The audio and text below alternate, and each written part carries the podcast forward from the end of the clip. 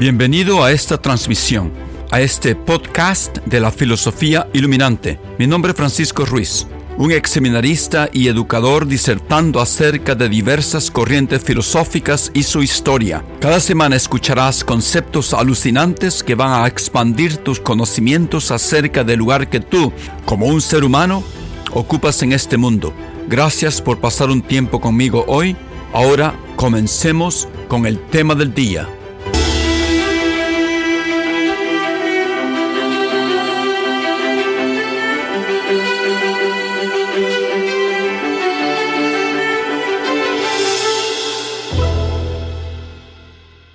Buenos días, buenas tardes, buenas noches. Este es Francisco Ruiz, hablando con ustedes de nuevo desde Boston, Massachusetts. Estamos hablando acerca de diferentes corrientes de la filosofía de la mente, dentro del gran panorama de cómo los seres humanos adquirimos conocimientos. Y esta es, es una rama que cae bajo la gran corriente del racionalismo.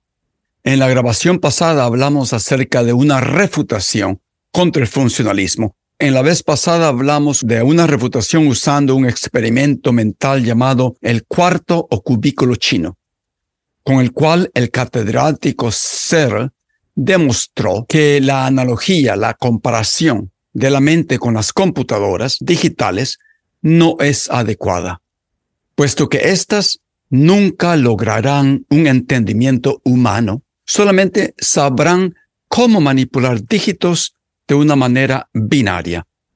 Entienden la sintaxis, las reglas del idioma, que son dadas por los seres humanos, pero no la semántica del lenguaje, o sea, el significado que el lenguaje quiere transmitir. En esta grabación hablaremos de otros argumentos contra el funcionalismo. Uno de los más poderosos tiene que ver con la naturaleza de nuestras experiencias subjetivas personales. Este es el problema llamado el problema de las qualia. Ya explicaré lo que eso quiere decir en la filosofía de la mente. El funcionalismo no puede explicar los qualia.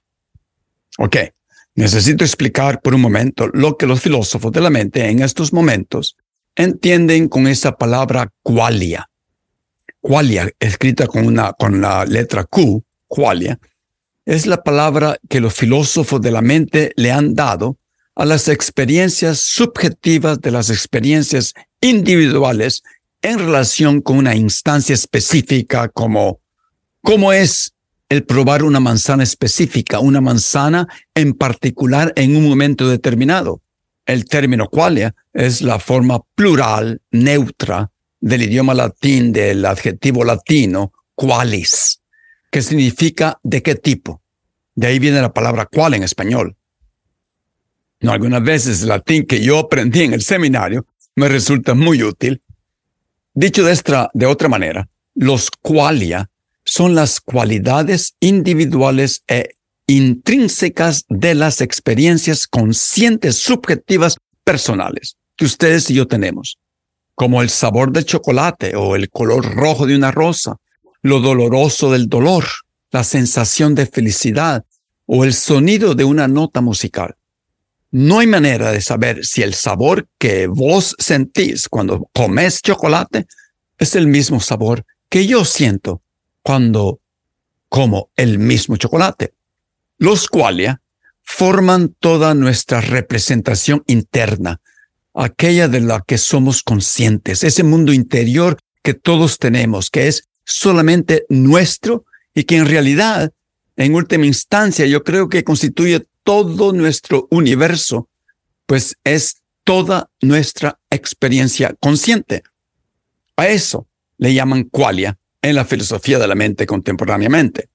Bueno, muchos ven a los qualia como el irresoluto problema no, problema que no se puede resolver. El problema duro de la conciencia, duro porque los filósofos todavía se siguen rompiendo la cabeza para poder explicar las cualidades individuales e intrínsecas de las experiencias conscientes, subjetivas, personales, todavía siguen sin una explicación satisfactoria aunque la neurociencia los siga tratando. Unos se han dado por vencidos y han decidido completamente ignorar este problema llamado problema duro o negar que la verdad exista. El funcionalismo, por supuesto, que lo ignora y tiende a centrarse en las relaciones funcionales externas más que en esos aspectos cualitativos internos de la conciencia que son difíciles de capturar dentro de un marco puramente funcional y conductista, como ya lo hemos explicado en mis grabaciones pasadas. Pero pongamos un ejemplo, mucho más específico, para entender mejor este concepto y cómo da lugar a una refutación en contra del funcionalismo. La refutación usando el concepto de los qualia consiste en un experimento mental llamado qualia invertida. Muy interesante. Yo sé que les va a gustar. Estoy seguro que para este tiempo ya se han dado cuenta que el uso de los experimentos mentales son muy útiles y por lo tanto muy prevalentes en la filosofía de la mente. Bueno, eso tiene sentido porque todavía estamos en esta larga serie de grabaciones dentro de la corriente para adquirir conocimiento llamada el racionalismo. El siguiente experimento mental es mencionado frecuentemente, con abundancia, en los anales de literatura y de, la filosofía de la mente, como una refutación contra del funcionalismo. Ok. Imagínense una escena, un escenario de este cuento. Imaginémonos que uno de nosotros un día amanece y se da cuenta que todo lo que es de color rojo lo ve de color verde y todo lo que es de color verde lo ve de color rojo. La experiencia subjetiva de esta persona, o sea, su cualia de colores, se ha invertido, se ha confundido. Así que un tomate, una rosa, la sangre de nariz, las fresas, se vieran de color verde. Por el otro lado, la grama, los cejotes, los pepinos, las hojas de los árboles en el tiempo de lluvia, se vieran de color rojo. ¿Estamos hasta aquí? ¿Qué pasaría? Este pobre ser, individuo, sería, daría algo, preguntar a sus amigos, se volviera loco. ¿Ustedes ven esa grama en el campo de fútbol tan roja que está? ¿Ustedes la ven roja? Y sus amigos contestaran que no, que esa grama es de color verde. ¿Ustedes ven que mi sangre de nariz es verde? Sus amigos contestaran, no, no sea bruto, sea roja. Esta persona se volviera loca y fuera a ver al médico y le hicieran un número de exámenes, le tomaran rayos X de su cerebro, resonancia magnética, qué sé yo, todo lo que los médicos eh, hacen para diagnosticar cualquier enfermedad mental. Ahora, imaginémonos a otra persona que en lugar de que los colores se le invirtieran ya de adulto, naciera ya viendo los colores invertidos. O sea, viendo rojo a los objetos verdes y viendo verdes a los objetos rojos. Esta persona nace y crece de esa manera. Cuando comienza a hablar, le dice a sus padres, miren, esa rosa verde. Y los papás le, le dijeran, no, hija, esa rosa es roja, no verde. Miren esa grama roja. No, hija, esa no es grama roja, la grama es verde. Después de un rato, los padres, muy preocupados por esta aberración, la mandarían a los especialistas para que le estudiaran el cerebro. No, eso no lo es lo que sucediera con esta persona que nació con experiencia invertida de los colores rojo y verde. El bebé aprende a usar la palabra verde o roja a los objetos que los padres o maestras indican, apunta con su dedo índice, o sea, la madre le dijera a este bebé, mira esa rosa roja, qué bella. Aunque el bebé esté teniendo la experiencia de verde cuando ve la rosa, él aprenderá a decir rosa roja, a etiquetar la rosa usando la palabra roja. La madre le dice a este bebé, mira la grama del campo de fútbol, qué verde está. Aunque el bebé esté teniendo la cualia del color rojo cuando ve la grama, él aprenderá a usar la palabra verde cuando vea la grama roja. Esta persona es diferente a ese pobre individuo que de repente se levanta un día y comienza a ver los colores rojo y verde invertidos. Este bebé que nace así nunca va a saber que han nacido así. Puede ser, y esto no es un chiste, puede ser que alguno de ustedes, en este momento, o uno de mis oyentes, haya nacido y crecido confundiendo el color rojo con el verde, pero nunca lo sabrán. No hay manera de saberlo. No hay manera.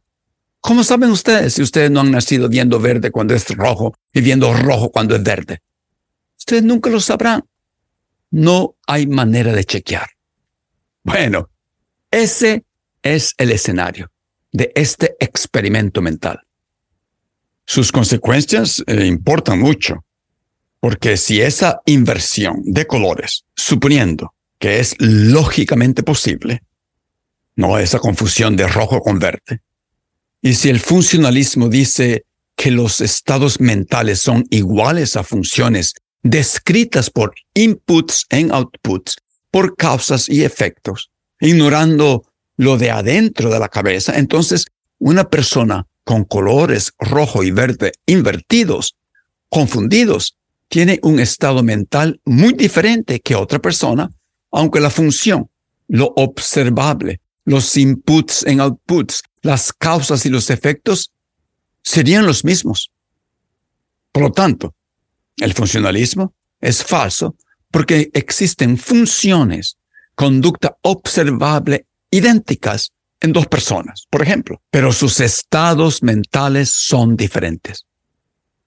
Una persona tiene la cualia, ¿no? Experimenta verde cuando el objeto es rojo y el otro experimenta rojo cuando de verdad el objeto es rojo. Las dos personas van a recibir el mismo input cuando ven la roja eh, rosa y van a sacar el mismo output, van a decir, eh, rosa roja. Hay muchas contestaciones provenientes de los funcionalistas a esta refutación. No, una de ellas es eh, probar que no es científicamente posible de invertir esos colores. Hay otras, pero no las voy a cubrir aquí. La polémica dentro de la filosofía de la mente, en su insistencia de encontrar una definición de mente, continuará por muchísimo tiempo. Ok, pasemos a otro argumento, en contra del funcionalismo. Y este argumento tiene que ver con su propuesta de que los estados mentales, como vimos en la grabación pasada, se pueden realizar, poner en existencia usando diferentes sistemas físicos. ¿No se acuerdan del ejemplo del pulpo? Bueno, el funcionalismo sostiene que varios sistemas físicos pueden realizar estados mentales siempre que desempeñen los mismos roles funcionales. Sin embargo, los científicos argumentan que esta flexibilidad conduce a una sobreabundancia de posibles realizaciones. Y eso está claro para mí. No, esto plantea interrogantes sobre el poder explicativo del funcionalismo. Si prácticamente cualquier sistema físico puede realizar estados mentales, entonces el funcionalismo no explica nada. No, no, no, no proporciona explicaciones específicas, ni nos da más información acerca de la mente. Bueno, finalmente, hay otros científicos del funcionalismo que mencionan que la definición de mente proveída por el filósofo griego llamado Aristóteles es la mejor definición de los estados mentales. Bueno, hay que admitir, no por un momento, admitamos que la corriente del funcionalismo de alguna manera guarda un parecido superficial con la comprensión aristotélica del alma. No, que es uno de los puntos fuertes del funcionalismo. ¿Qué es lo que dijo Aristóteles acerca de eso? Aristóteles dijo que el alma es el principio activo, los poderes, por decirlo así, de un ser humano. Coloquialmente podríamos decir que la visión aristotélica es que la mente es el motor de capacidades cognitivas de un ser humano. Entonces, la visión clara y convincente de Aristóteles de que los estados mentales son los poderes cognitivos de un ser humano tiene muchos proponentes en este momento. No, la, la psicología de Aristóteles tiene mucho sentido y correspondencia hasta con la neurociencia moderna, especialmente en lo concerniente con la sensación, la percepción, memoria. Entonces algunos creen que la idea de Aristóteles es la mejor comprensión que tenemos de la mente. No, eso indica que el, el rol del funcionalismo, sin embargo, y hace en su insistencia de que los estados mentales son funciones de estados cerebrales, ¿no? Hablando del materialismo, del fisicalismo, ¿no? Los estados mentales son funciones del cerebro y que no son funciones de los seres humanos en su conjunto.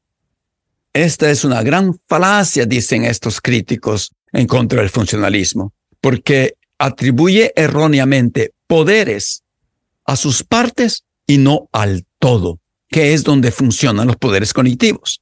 En la totalidad del ser humano, estos enfatizan la que ejerce las funciones no es una parte, como es el caso del cerebro.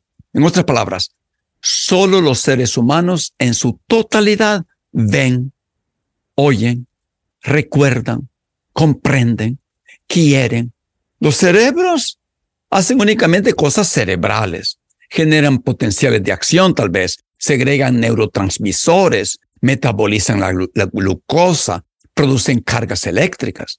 Hacen, en otras palabras, funciones biológicas y químicas, dicen estos críticos del funcionalismo. Simplemente, no tiene sentido decir que el cerebro piensa.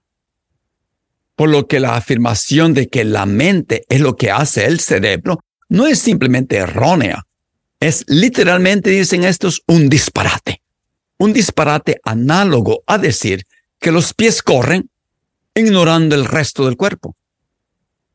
De esta manera es como desarrollan su refutación en contra del funcionalismo. Ok. En conclusión, estos argumentos filosóficos contra el funcionalismo resaltan algunas de las limitaciones y desafíos que enfrenta esta teoría de la mente.